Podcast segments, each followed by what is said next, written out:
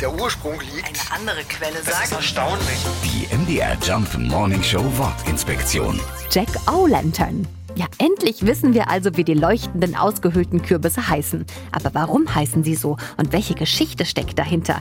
Das hier ist die Kurzversion. Vor langer Zeit lebte in Irland ein Hufschmied namens Jack Oldfield.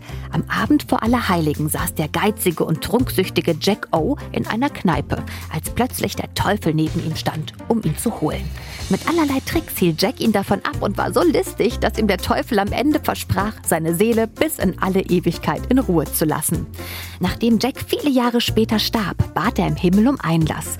Da in seinem Leben aber nicht gerade ein braver Mann gewesen war, wurde er abgewiesen. Er wurde zu den Höllentoren geschickt. Aber auch hier wurde ihm der Eintritt verwehrt, weil der Teufel ja sein Versprechen gegeben hatte, niemals Jacks Seele zu holen. Der Teufel schickte ihn also zurück, woher er gekommen war. Und weil es so dunkel, kalt und windig und der Weg so weit war, bekam der Teufel Mitleid und schenkte Jack eine glühende Kohle direkt aus dem Höllenfeuer. Jack steckte die Kohle in eine ausgehöhlte Rübe. Seitdem wandelt seine verdammte Seele mit der Laterne am Vorabend vor Allerheiligen durch die Dunkelheit.